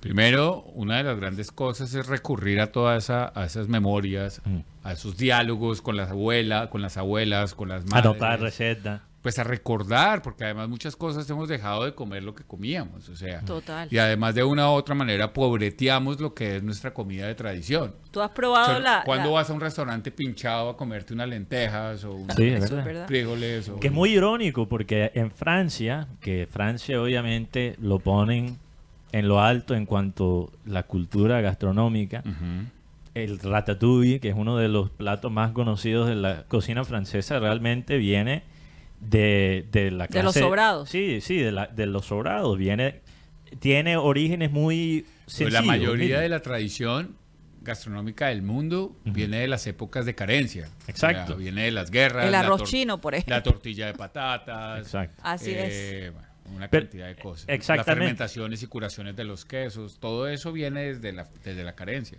Y, y creo que tenemos que cambiar esa mentalidad de ver lo de nosotros como lo barato, como lo, Lo que no importa. lo que no importa. Sí. Por ejemplo, a mí, a mí me llama la atención los nombres que él tiene en sus platos. Hay, hay uno que se llama, eh, no sé si se llama el antigringo. La antigringada. La antigringada, que Mateo La es el- antigringada. Mateo es no- gringo. No deberíamos visibilizar eso. No, yo, bueno, yo soy Mateo gringo, gringo. Yo soy gringo por nacimiento, no por... No, no, pues no, es una que, pues quiero decir, No, no. Hay, hay, hay humor en el lugar. Sí, el, humor, El restaurante ejemplo, ecléctico completamente. Eh, el- en vez del matrimonio, pusiste el matrimonio. Falso matrimonio. El falso matrimonio, que es el, el bollo de mazorca Pero frito dulce. Con el queso frito. Qué cosa tan increíble. Ese está rico, ese está en la tienda, que es queso ahumado de leche de búfala, que además la leche de búfala no la usamos mucho, y las búfalas hay un montón en la costa porque pues eran medios de carga y actualmente pues ya, ya, ya, ya ha cambiado un poco la historia y ya hay muchos derivados lácteos que están haciendo de esa leche. Fíjate. Pero el suero que nosotros hacemos, por ejemplo, de leche de búfala, de la fermentación de la leche, es fantástico, eso es una delicia. Entonces es eso, es como coger lo que hay, eh, lo que tratamos acá es como hacerle un homenaje básicamente a los productos de la zona. Y si estuviéramos en Cali estaríamos usando las cosas del valle, y si estuviéramos y en Bogotá eventualmente cuando tenía el otro restaurante pasaba lo mismo. También vamos capturando cositas, digamos, ah, ahora por ejemplo de, del Huila, eh, me encantan las orejas de perro, que son unas arepas que son hechas a base, Pero explica, explica. a base, a base de arroz Ajá. y maíz y son súper maleables. Entonces, armar un taco, yo empezar como a jugar con todo Con esa nuestra fusión. gastronomía, Wow. que de una u otra manera, pues además lo que pasa cada vez que viajas más es que reconoces que cada vez sabemos menos. De hecho, nosotros evidenciamos cuatro y cinco platos de la, de la, de la tradición culinaria colombiana y ya. ¿no? El ajiaco, eh, el sancocho, La bandeja paisa. paisa, una arepita por ahí y tal.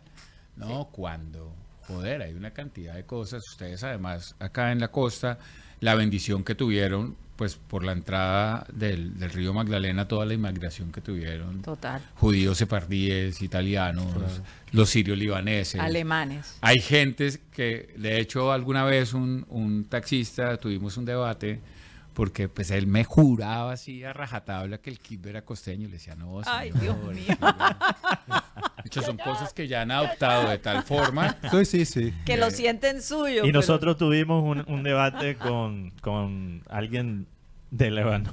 Me decía, mi mamá es el mejor. Y yo le decía, sí, pero...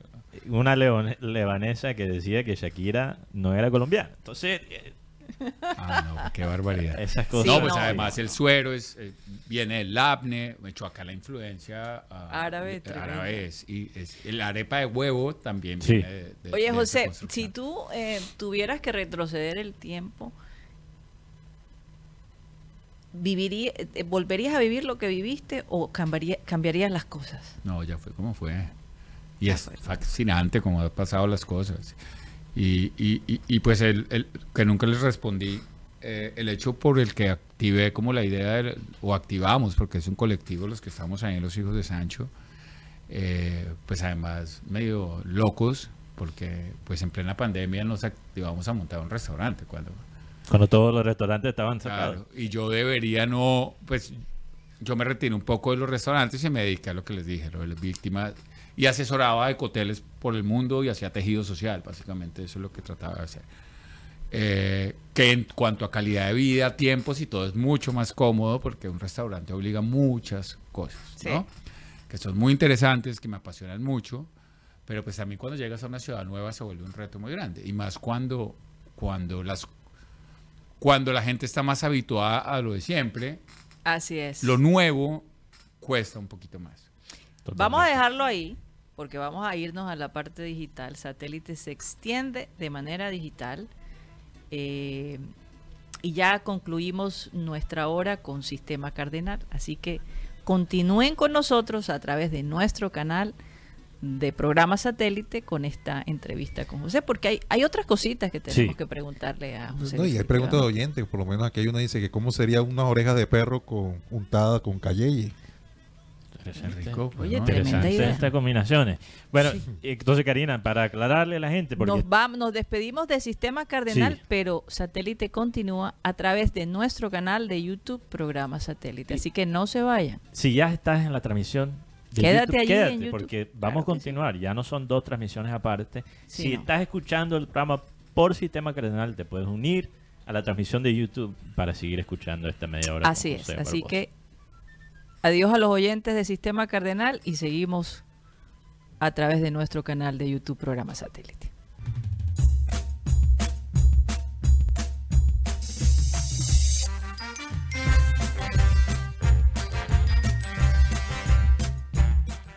Regresamos a programa satélite, ahora 100% digital, esta media hora extra que vamos a tener a partir de hoy. Ya les había comentado que el Clean Clean Digital va a ser todos los viernes, una hora, en un set diferente. Hoy no es viernes, hoy es miércoles, Rocha. Rocha, estás perdido. Porque quiere, quiere salir esta noche como si fuera viernes. ¿no? No. Tienes muchas ganas de, de espelucarte. Así es. Pero bueno, eh, Aquí tengo dos comentarios. de- por lo menos Milton Zambrano dice que el bollo de millo es muy tradicional en Sabana Larga. Eres de Sabana Larga. ajá. Dice que hace rato no lo prueba, pero es muy tradicional. Y dice cómo serían unas orejas de perro untadas con cayeye. Rico. Luis Rodríguez le tiene una pregunta para Jorge. Dice que fuera de la cocina, que por qué la mayoría de los chefs se tatúan los brazos. Ah, no sé. Cada quien que responda, yo no. Bueno, creo que, creo, José, por, por leer algo de, de los libros de Anthony Bourdain, él habla de, de esa fraternidad de, bueno, no- no- Anthony Bourdain era Sí. un chef eh, el norteamericano. sí, ¿no? bueno, no quiero decir fraternidad porque eso que tenía un programa en, en CNN, que por cierto, desafortunadamente hace unos años atrás Sí, se suicidó. sí. Bueno, fo- enfocándonos en una cosa más positiva. Sí. él, él hablaba de, de ese de ese espíritu aventurero que tiene el, el cocinero, que obviamente hay cocineros de todo tipo de personalidad, de todo tipo de orígenes, pero algo que quizás tienen en común es ese espíritu de aventurero. ¿Tú has sentido eso? Pues sí, yo llevo Sí. como 10 países encima eh, en los que he vivido. Ujú. Sí, uno termina teniendo una figura como de vagabundo, como De- excursionista. Y, y pues de investigador de una u otra manera. Además que pues cada vez evidencio más o hago más consciente que vida solo hay una. O sea, y todo lo que pueda hacer en esta, en esta, lo voy a hacer. Y cuando yo escuché... que- quedarme como en un lugar estático todo el tiempo me parece que, que me pierdo de muchas cosas.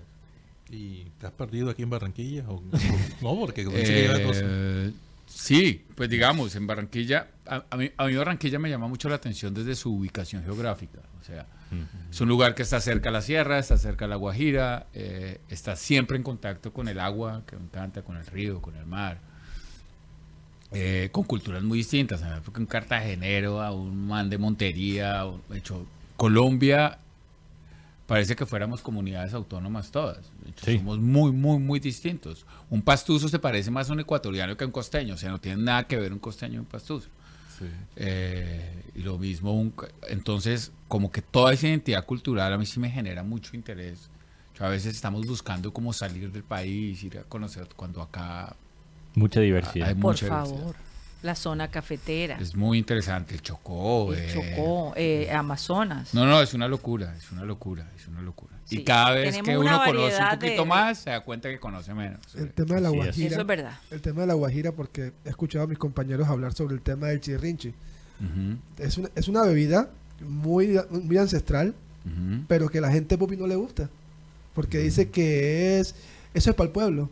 Pero por lo que me han contado, le, le tienes una combinación diferente. Cuéntanos, ¿cómo se ocurrió esa idea? Eh, Una mimosa. primero porque me emborraché unas cuentas Ya sabes, Mateo.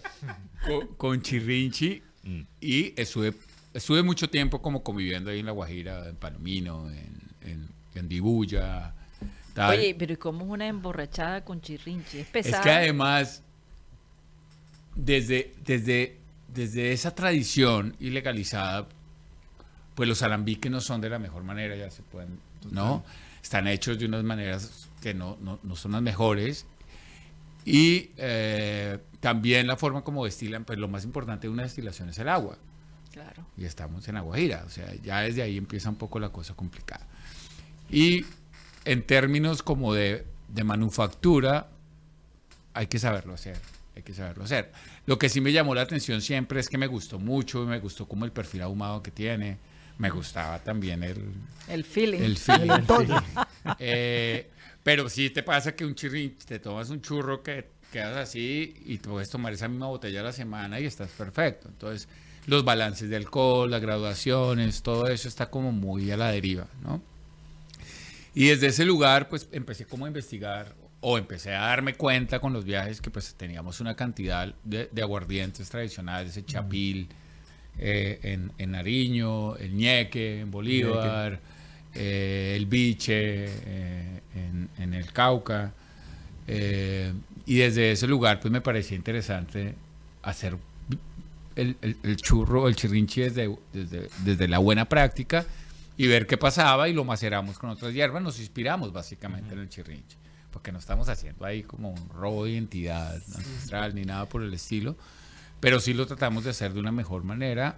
Y La lo- manera más auténtica. Pero si te pasó que la gente te decía, ¿no? Ese- Ojo, ese ¿cómo así? ese- Trago de pobre, me trago de decían pobre, así, sí. literal, y se me volteaban, y pues porque además en las mesas estaba, y hacíamos coctelería a base de eso, y nos interesa ir contando esas historias, porque además la gente las desconoce en realidad. Sí, sí. Bueno, pero tú tienes una mezcla interesante porque es corozo. Ah, bueno, ya, a partir de eso, pues es base de uno de los, de los cócteles, que es, hacemos fermentaciones y hacemos kombucha de corozo, que es la fermentación a base del té, eh, y pues genera un hongo que se llama un SCOBY, y esos son es probióticos, son puras ah, bacterias, ácido láctico, bacterias buenas, eh, que pues nos regularizan y que eventualmente todos los días deberíamos comer algo de vinagres, de encurtidos, de yogur. de- O sea, lo que me estás que sí. diciendo es que todos los días me tengo que tomar la mimosa de chirrinchi que venden en los No, hijos. mejor si fuera la kombucha, pero la mimosa damos alegría. Y tenemos además ahí un cóctel que se llama Niña Emilia, que es a base de kombucha de corozo, de chirrinchi, de sirope de jengibre. La niña Bueno, Emilia. La niña Emilia. O sea, todo el mundo empieza, Colo Colo se murió tu madre. Y los demás le gritan, Se ha ¡déjala vuelto- morir! Y ahora lo chévere es que la gente va a tomar eso. Sí. La niña Emilia. Mateo, ya, cada vez que hemos ido, Y cogió fuerza Por el lo, me- tema. por y- lo menos sí, dos. y por lo menos dos. Entonces es muy interesante. pues. Oye, y lo interesante también es el hecho del concepto de la tienda que tienes al lado. Que, que recuerda uno la tienda de, de niño cuando iba. ¿verdad? Claro, de una manera más organizada y, y presentada, obviamente, pero tú puedes comprar ahí el pan y puedes a comprar ciertas cositas. Inicialmente además había algo de maíces, de esos maíces eh, que la gente no tiene tanto acceso a veces, de arroces distintos y tal, pero pues vamos como en un proceso poco a poco. Se ha ido visibilizando la tienda, tenemos un- una terraza muy, muy linda, que es como una especie de bosquecito de selva. Estoy pidiendo a mi, a mi Eh, producción que ponga fotos de- del lugar para que la gente vea el, el ambiente Sí, tan chévere. Y que poco a poco... Ahí está. Bueno, ahí está. Eso esa foto es vieja, pero digamos, el restaurante ha, Sí, ha sí. ido mutando. Además que eso también es lindo porque ha ido como poniéndose más bonito, ha ido Sí, mejorando. total, total. Eh, y, y pues desde ese lugar eh, la tienda ofrece como un servicio de desayunitos en la mañana. Digamos, ya tenemos un brunch que está súper afincado, que lo hacemos los domingos, pero la gente que le encante ese brunch, tenga la, por- la, la- la- la- la- la idea o la- el gusto de ir a desayunar, pueden ir todas las mañanas desde las 9 de la mañana. Y hay desayunitos distintos, desde el falso matrimonio del que hablabas. eh, y pueden ir a comprar sus cosas, sus jamones, hacemos charcutería, jamones, pastrami. En la tienda bacon, todo también Todo se vende en la tienda, todo. panes. es producto todo, también todos locales. Todo nuestro. Aquí ¿no? con- De hecho, lo hacemos ustedes. en el restaurante todo. Increíble ¿Y consigues el, el churro, pero el, el puro? ¿O lo consigues en la tienda o no se consigue en ¿El? la tienda? El churro. Ah, el chirrinchi. eh, no, no lo vendemos para afuera. Mm. Lo- hay solo consumo en, En los- en los cócteles. el restaurante. Lo pupizó el chirrinchi y le porque además que también es un poco amargo y le metes el tema del corozo, Sí. le da un saborcito muy a la costa, porque Sí, aquí un sí, jugo sí, de sí. corozo para que- es un muy, de es muy corozo. rico, te voy a decir. Eso es una y, y el día, y el día que, que empiecen a vender ese chirinchi, yo Mateo va a hacer No, un- no, yo- una bodega de chirrinchi. Bueno, eso- Allá tenemos que hacer algunas reuniones de, de programas satélites. Saludos saludo de Efraín Artira de Cincerejo y hay una pregunta de Juan Ar- Arberáez. Juan Arberáez le pregunta al chef, ¿es verdad que el maíz de colores no se puede comer? No, claro que se puede comer. Sí, sí se ¿Dónde puede comer. ¿De dónde ¿eh? sale que no se puede? No, es la pregunta que, que hace el, el No, no, cibernauta, Juan Arberáez. Precisamente la variedad que tenemos, eh, pues amplía muchísimo el universo de todas las preparaciones que se puede hacer, pues desde arepas, tamales, bollos y muchísimas más preparaciones. José tiene una de arepa hecho, de acá huevo. hay morado, hay negro, hay Sí. blanco, hay La arepa de huevo de, de los hijos de Sancho es negra y, y entonces es huevo y también tienes la opción con camarones. O- o sea, te- Sí, camarón o raya ahumada. Te metiste O con la raya parte de la guajira más, con el tema del camarón. Y el camarón hay que saberlo escoger, Ajá. porque no cualquier camarón se puede comer. De acuerdo. Yo he visto, bueno, en Riohacha cuando voy, he visto cómo los ponen ahí en la, en la plaza pública a que el camarón se seque. Que se seque. Igual que en Ciénaga. Claro, tienen que hacerlo porque si no el camarón, sale un camarón malo y la intoxicación es bien brava. Y en Nueva. Venecia, sí, eso es, eso es, eso es sí. peligroso. Pues lo mismo que pasa con el alcohol si lo haces mal, ¿no? Generas metanol y esa vaina pues te puede dejar ciego. Entonces todas esas cosas, esas prácticas, mira. Ah, esos son bolis que hacemos de, del Niña Emilia para la época del carnaval. No puede Excelente, ser, esa, Sí, esa y sí la no gente lo... entonces va chupando boli. Oye, hace rato carnaval. que no veía el, el boli. el bol. Sí. De, de eso, eso. Además que toda esa tradición, esa escul- de hecho a mí me encanta como todo ese eh, Esa temática. ese sustento cultural que tienen ustedes, que es muy divertido. Entonces tú tendrías que decir, en Barranquilla me quedo. En Barranquilla estamos Por ahora, por ahora. ahora. por Y ahora. pues se ve- y, y- y claramente Sancho sí es un lugar construido y creado para que esté pues, Aquí. para 30 años, 20, lo que, lo que dure o lo que yo dure vivo. Eh, pero sí, me hace ilusión que se vuelva como algo, algo representativo Permanente, de, sí. de- y que pues todos poco a poco vayamos generando la visibilidad del lugar para que cada vez podamos ¿Dónde están ubicados para que la gente Estamos en el Alto Prado de Barranquilla, en el Boulevard de la 51. Eh, valga la cuña, pues porque todo el mundo conoce Crepes and Waffles, es diagonal a Crepes and Waffles. De hecho, una señora a mí me le decía, ay, llevo a media hora buscando el lugar. Me hubieras dicho que era... No, señora, pues, imagínese yo diciendo en redes, no, esto es diagonal a Crepes and... No, y hay un árbol muy lindo que se ve espectacular, pero lastimosamente cubre un poco la Cubre un casa. poco el, el local. Claro, la cosa es que matar esa selva sería una ridícula. Y, No, la, no, no. y la construimos y la generamos con el fin de que cuando estás en la terraza, estás aislado de la calle. Entonces, Total. es- es- No, es se que siente se esa siente. comodidad, se siente. Se esa siente. comodidad. Ahora la idea es que es un café y que la gente va y que puede ir after work, after office a, a- a tomarse un trago desde las 4 de la tarde.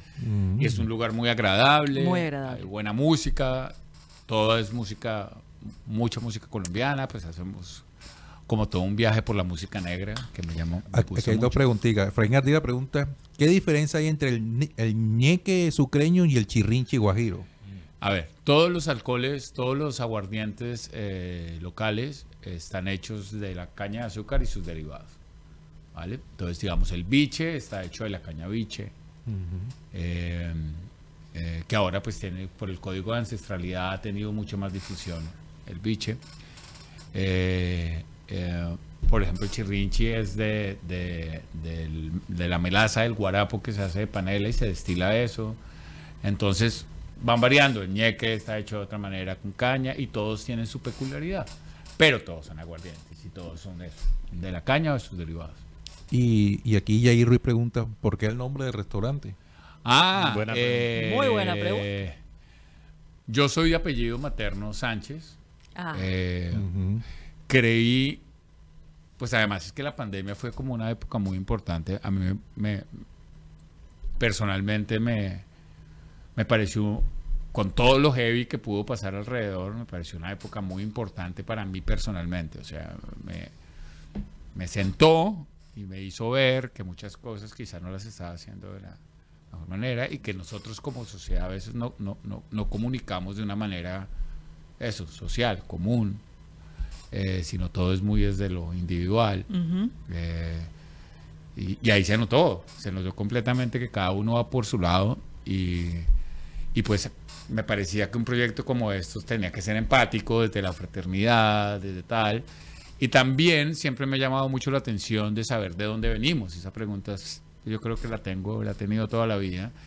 Y siempre me ha interesado como el tema del virreinato, de los apellidos, eh, de dónde venimos, en realidad. Porque a veces decimos estos españoles y pues puta, ta, ta. No te preocupes que ahora estamos digital, entonces. Ay, bueno, pues. eso es- Está bien, está bien. Estás, estás bien. Eh, y, mm, y en realidad, pues hay muchas cosas que las inmigraciones aportan, generan, activan, ¿no? Entonces, eh, el prefijo Z, cuando éramos un reguero acá, pues que había como un problema de salud pública, fue una de las formas que usaron para, para, para poner los apellidos. Entonces, Ro- Rodríguez, hijo de Rodrigo, González, hijo de Gonzalo, Sancho. Entonces los hijos de sangre. Entonces, y también porque siempre me llamó la atención porque los apellidos no son, no ponen el apellido de la mamá, o sea, que es la que hizo el esfuerzo. ¿no? Claro. Buen punto. Eh, Buen punto. Y, y pues la que eventualmente pase lo que pase en esta sociedad es la que está siempre ligada en su mayoría a los hijos. La ausencia del, del macho eh, sucede mucho, ¿no? Es muy habitual. Ahora, interesante porque las culturas indígenas, tengo entendido, no soy antropólogo, pero tengo en- entendido que mucho- muchos de ellas son culturas maternas. En vez de un patriarca hay una matriarca. Entonces, hasta cierto punto también eso es ir en contra un poquito de, de las raíces, ¿no? Ese enfoque... Sí, sí, sí, y en muchas cosmogonías lo manejan de esa manera, pero pues de una manera realmente globalizada no sucede, es a partir del... del- del- Bueno, dijiste esa palabra y, y tengo la impresión, José, que te marcó mucho esas protestas anti globalización. No puedo decir la palabra, estoy en globalización. Europa. Ahí se me salió la, la lengua Yo siempre he sido como medio de preguntarme eso, las cosas, como de no comer entero, ¿no? Mm. Y como de, de de no seguir como los patrones impuestos comúnmente, pues que Por es la una- sociedad, que es una manera muy fácil como de hecho, sales del colegio y tienes que ir a escoger una universidad con 16 años sin saber hacer una miércoles, uno que va a escoger, qué va a hacer toda la vida. Eso me parece Sí. que es un poco Y, y una de las cosas que, que- que estaba leyendo y viendo en, ah, en distintos portales es, es la preocupación de los jóvenes eh, por el costo de los estudios superiores. Sí, no, una Es una cosa realmente increíble que nuestros padres, inclusive nosotros mismos, tuvimos mucho más acceso a una mejor educación Por- a por menos menos, sí. costo eh, que, la- que los jóvenes de hoy en día. Y, y yo, como una Fuerte. persona de 26 Uf, a mí años, me costó mucho eso. sí, No desde lo pues obvio, desde lo económico, pero digamos, yo me pagué mis estudios y eso me obligaba pues trabajar y hacer, inventarme el día a día. Y es una locura. Digamos, yo cuando llegué a Europa y me entero que por mil euros uno estudiaba todo el año en una universidad semipública de una calidad. Así es. Y yo en esa época, no sé, en el año 95 estaba pagando 3 millones y pico el semestre. o que eso- Imagínate Que eso, en deben ser época. 20 de ahora. imagínate.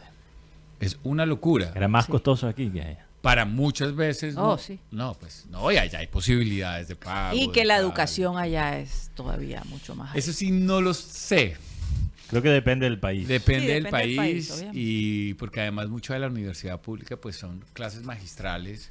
Digamos, yo estuve ahí en Barcelona y eran pues noventa y pico personas en un curso. Le cuesta a uno de esa manera también captar todo el conocimiento. eh, pero independientemente tienes como más opción de elegir, de decidir, de tomar cursos. Pero en cambio aquí es privado todo. Sí, acá la mayoría. o sea, las la mejores mayoría. universidades, podríamos porque la, la Universidad del Atlántico es tremenda universidad. Ok. Tiene unos grandes profesores, incluso muchos de los egresados de la Universidad Atlántico en finanzas, en economía, en química, son increíbles, los hemos visto. Tenemos un amigo que estudió, eh, que es químico y está trabajando para Harvard en este De momento. Sabana Larga, creo, Eh, ¿verdad? Y desde Sabana Larga. Estudió en la Universidad del Atlántico. Entonces uno dice, bueno, pero ¿qué pasa? La inconsistencia en las universidades públicas de acá. La falta de, de- el robo de, de los dineros, eh, que abren, que cierran, que están en huelga. Más tiempo pasan fuera que dentro de la. Claro, pues lo de la Universidad Nacional en Bogotá siempre ha La sido- misma historia. ha sido- ha sido la misma Entonces, historia. sí, teniendo un sustrato muy interesante, porque pues es así. Yo, la universidad, como su término lo dice, es desde la universalidad, o sea, debería, se extiende a, a todo el orbe. sí. Y eso es uno de los conflictos y de los Y problemas. cuando estás en una universidad privada, pues no, no, no es tan libre.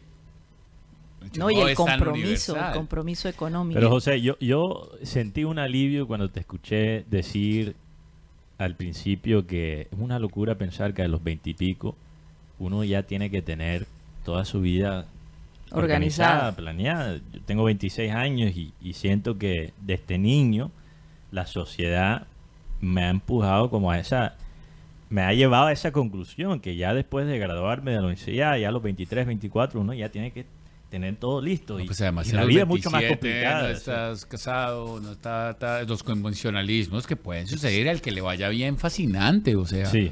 válido, pero creo que sí es muy complejo.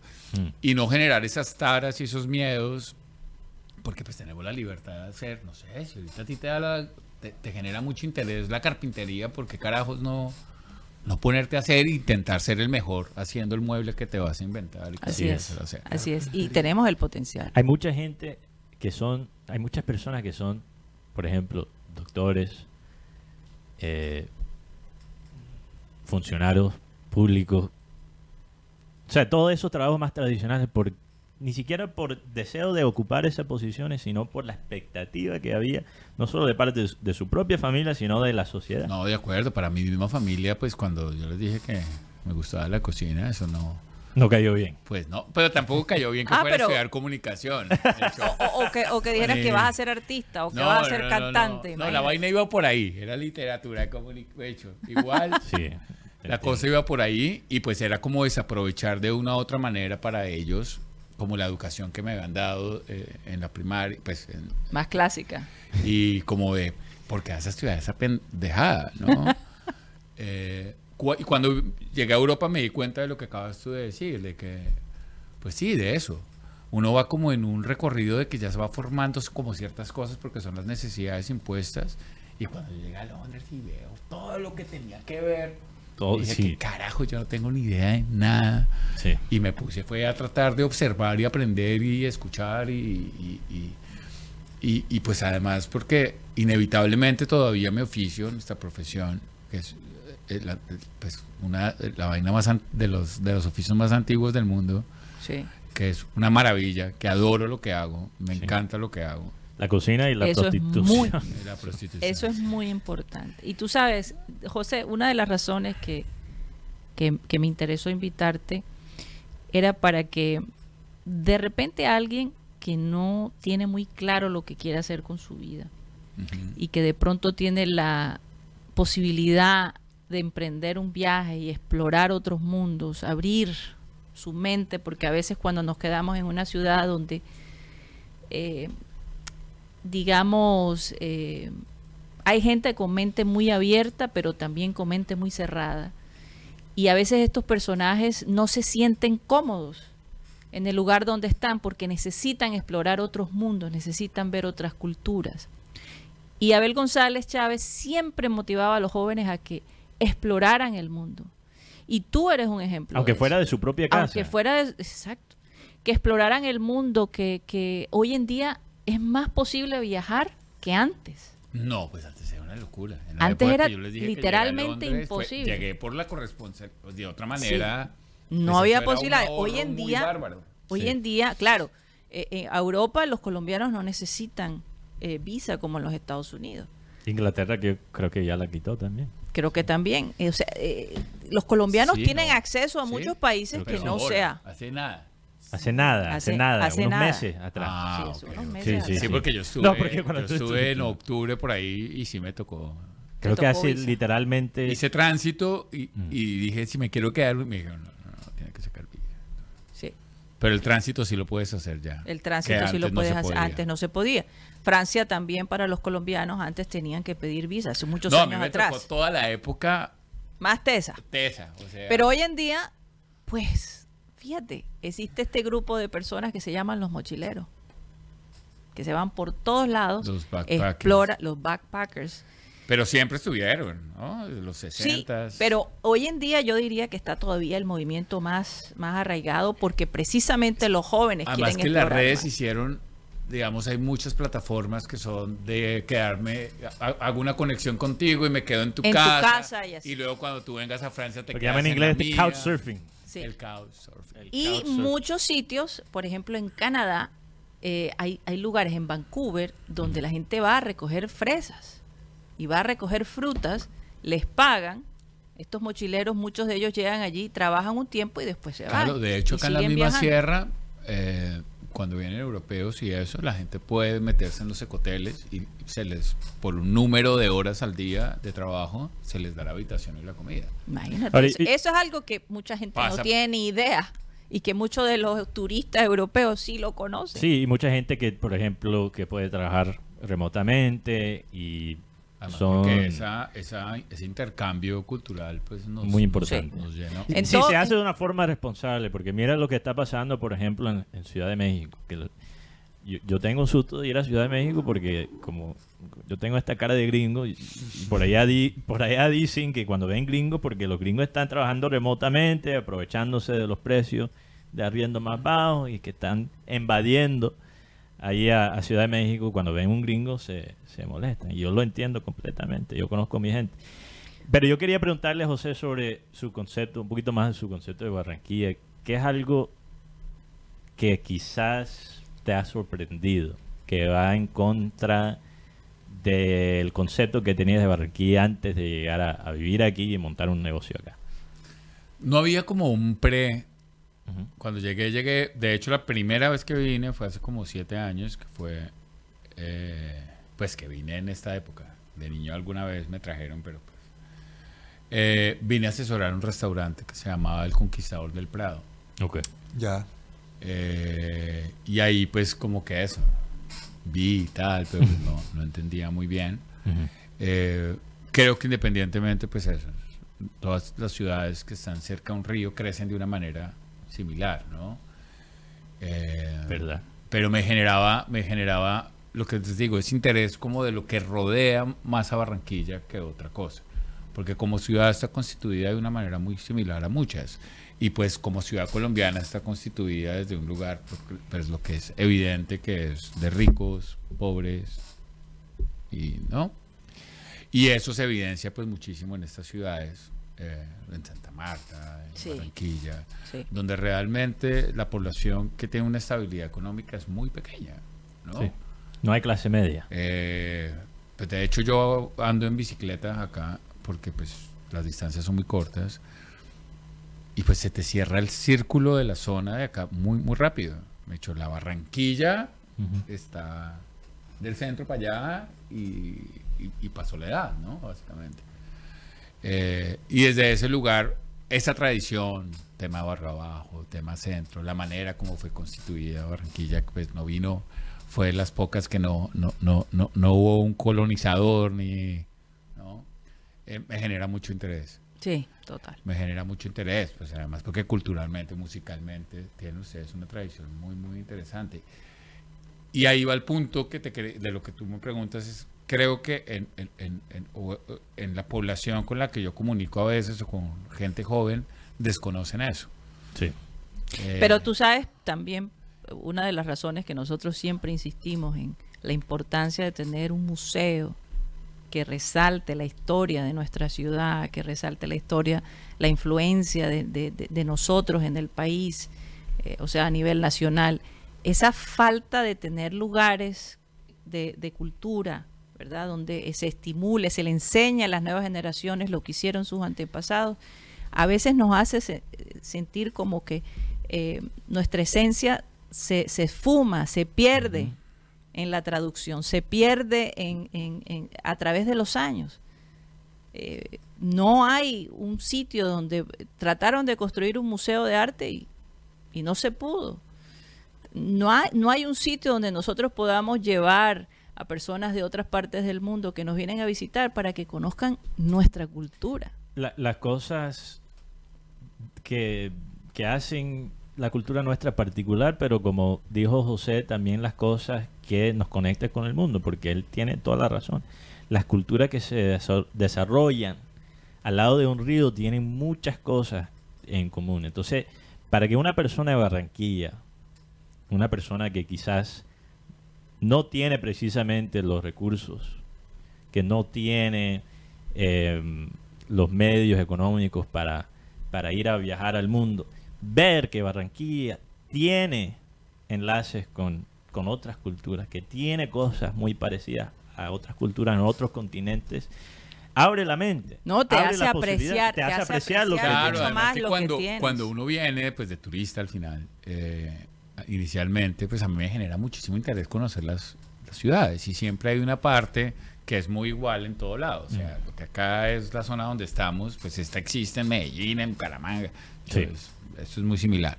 Lo otro es lo que me interesa conocer, cómo funciona una sociedad, cómo es hecho la, la vaina visceral de una ciudad, ¿no? Así es. Por ejemplo, el mercado.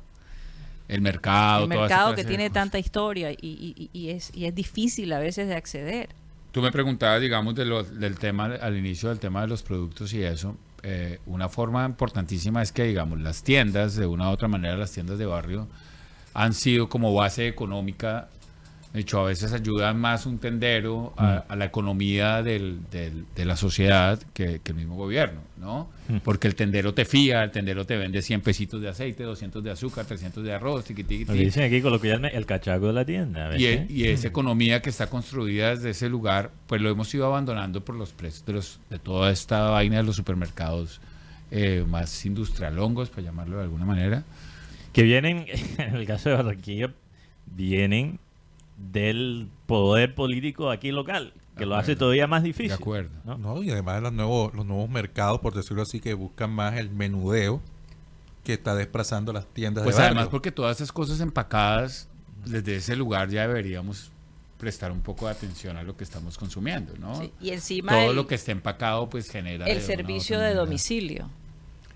Sí, Sí, es que la facilidad. La gente debería ir... El servicio de domicilio te acabó la idea de estar De llamando a la tienda para que te lleven el agua, para que te Y de ir a la plaza de mercado, que eso debería... Total. Oye, a mí me encanta ir a la plaza de mercado. Y de encontrarte cosas nuevas y Sí. probar cosas nuevas. O sea, si siempre compras cebolla, tomate, pepino, y hoy encontraste caimito, y hoy encontraste pepino blanco, y hoy encontraste chontaduro, porque no te tiras en tu casa una salsita de chontaduro en vez de tirársela de otra vaina? Y como ir Claro. probando las cosas, Y muchas veces resulta más verdadero económico. placer. No, Ah, no, muchísimo Mateo. más económico. Evidente. Pero tiene que ver también con los tiempos y las cosas. Oye, yo creo que tú vas a motivar a mucha gente a aprender a cocinar. Bueno, esperemos que Y sí. sobre todo que utilicen lo que, Lo lo que local. nuestra Local. tierra nos produce. Que está muy rico, que es más sano, que se madura bien acá, que no se mi- madura en un camión. Así No. es. Sí. Eh, y además que apoya la contribuyes, economía local. contribuyes con, con la economía Y local. si logra uno a veces hacer las redes directas con gente que, que, que, que- que trae esos productos, pues Te les- los llevan a tu casa, lo les más ayudas probable. muchísimo más, ¿no? Bueno, José, muchas gracias de verdad No, a por... ustedes, a ustedes. a haber ustedes. compartido con siempre a los hijos de Sancho. Hombre, sí. Definitivamente Eh, allá... A que pasen. Ese es un rincón que, eh, que, nos, que descubrimos y que nos causó mucha mucha alegría precisamente porque por esa combinación de platos auténticos, eh, creativos que tú tienes allí y sobre todo el servicio. Karina, ¿pero cómo llegaron allá? O sea, Mateo lo Sí. descubrió. Yo lo tenía Mateo dijo, en la mira porque encontré la cuenta de Instagram de ustedes. No sé si por el algoritmo de Instagram o si vi otra persona compartido, no recuerdo. Pero siempre tenía como el deseo de ir y finalmente fuimos. y yo le he dicho, vamos a algo diferente. Y Mateo dijo, Sí. yo creo que esto te puede Es- gustar. Esto te puede gustar. sí. Y fuimos allí con la doctora Claudia cuando estuvo de visita acá. eh, y, y bueno, quedamos realmente inscritos en el, en el restaurante. Con- y después de escuchar sí. la historia de José, pues dije, Todavía más. hay Y, hay un poquito de todo para todo tipo de personas. Si eres medio espantajopo, bueno, el sitio es muy lindo y te puedes tomar una foto. Si te interesa la comida local, también hay si eso. te gusta la decoración La decora- ecléctica, exacto. diferente, la mezcla de lo vivo con lo muerto, pues ahí también va a estar, porque él tiene unas piezas muy interesantes de arte allí Sí, muy, muy interesante. y muy bien puestas además. Muchas bueno, José, gracias. de verdad, muchos éxitos. Gracias por haber estado con nosotros. Y bueno, nos extendimos increíblemente esa media hora eh, del satélite digital. Yo creo que esto, No, esta idea, esta idea fue buena. Esta Sí. idea fue buena, extendernos de manera digital eh, ese satélite extra, bo- eh, ¿cómo se diría? El bonus, track, de bonus satélite. track de satélite. no, Así lo, es. Lo que pasa es que aquí es, prácticamente estamos todos explorando, me incluyo con, con los ciberoyentes, porque es un lugar que está en Barranquilla que pocos sabemos que, que existe. Sí. Sí. Porque siempre vamos a lo tradicional. es- necesitamos reunirnos en un lugar discreto, tal. Joder, pero No. ¿qué lugar hay? Es así. pero Y además conociendo- que te sientes, eh, pues te confieso que nunca me he sentido presionado por levantarme de la mesa. Ok. ¿Verdad? Y- Y eso es algo como que, que a veces en algunos restaurantes sí, tenemos eh, cupo, pero a las nueve se tienen que ir. No sé cuántas Ah, veces sí, nos sí, ha pasado. Sí, sí, Y sí. no O por sea, falta de clientes, porque siempre veo... Siempre hay sí. clientes, siempre hay clientes, pero tú no, tú tomas reserva también o no? Sí, algunas, pero no, no cogemos un volumen grande con el fin de que la gente siempre Tenga y acceso. Así mesa. es. Ese- Un eso es viernes y un sábado eventualmente, pues es muy difícil ya conseguir a veces, pero los domingos de brunch también Sí. es muy lleno. Hay que llegar temprano. Pero entre martes a jueves es más variadito. Oye, rico que pueden ir a las 4 de la tarde y comerse una piñita rellena Claro, de desde las 9 de la mañana pueden ir a pedir, a comer y luego pues eventualmente desde las 4 de la tarde pueden ir a tomarse sus traguitos, Sus traguitos, sus es. A echar lora por allá. Así es. Y pregunten por José Barbosa. Sí, por ahí si lo vieron estoy acá en programa satélite. Y pidiendo a la niña Emilia. Ay, Dios. Ah, Sí, sí, definitivamente tenemos que ir allá al Hay, grupo. hay que llevar el, el grupo de satélite para un brunch allá. en-. Absolutamente, así va a ser. Bueno, muchas gracias José, muchas Gracias gracias, a a, nuestros oyentes que estuvieron con nosotros todo este tiempo. Y por supuesto, vamos a pedirle a nuestro amado Abel González Chávez que por favor despida el programa. Les recuerdo que el único ente que tiene futuro en su vida es el espíritu. Entonces, lo único que tiene futuro es su espíritu. O procure montar un perfil agradable, porque usted tiene que aplicar para entrar allá arriba, a un sitio. Es decir, unos dicen que el cielo, otros dicen que el paraíso. Bueno, to- todos le damos un nombre, pero habrá un valle especial para los espíritus. Y tienes que tener un perfil adecuado para poder tener derecho a la zona VIP de allá arriba. Así que hay que estructurar un perfil. El versículo de hoy dice, y la paz de Dios gobierne en vuestros corazones, a la que asimismo fuisteis llamados en un solo cuerpo, y sed agradecidos. ¿Lo entendieron? Y la paz de Dios gobierne en vuestros corazones, a la que asimismo fuisteis llamados en un solo cuerpo y sed agradecidos. Señoras y señores, se nos acabó el time.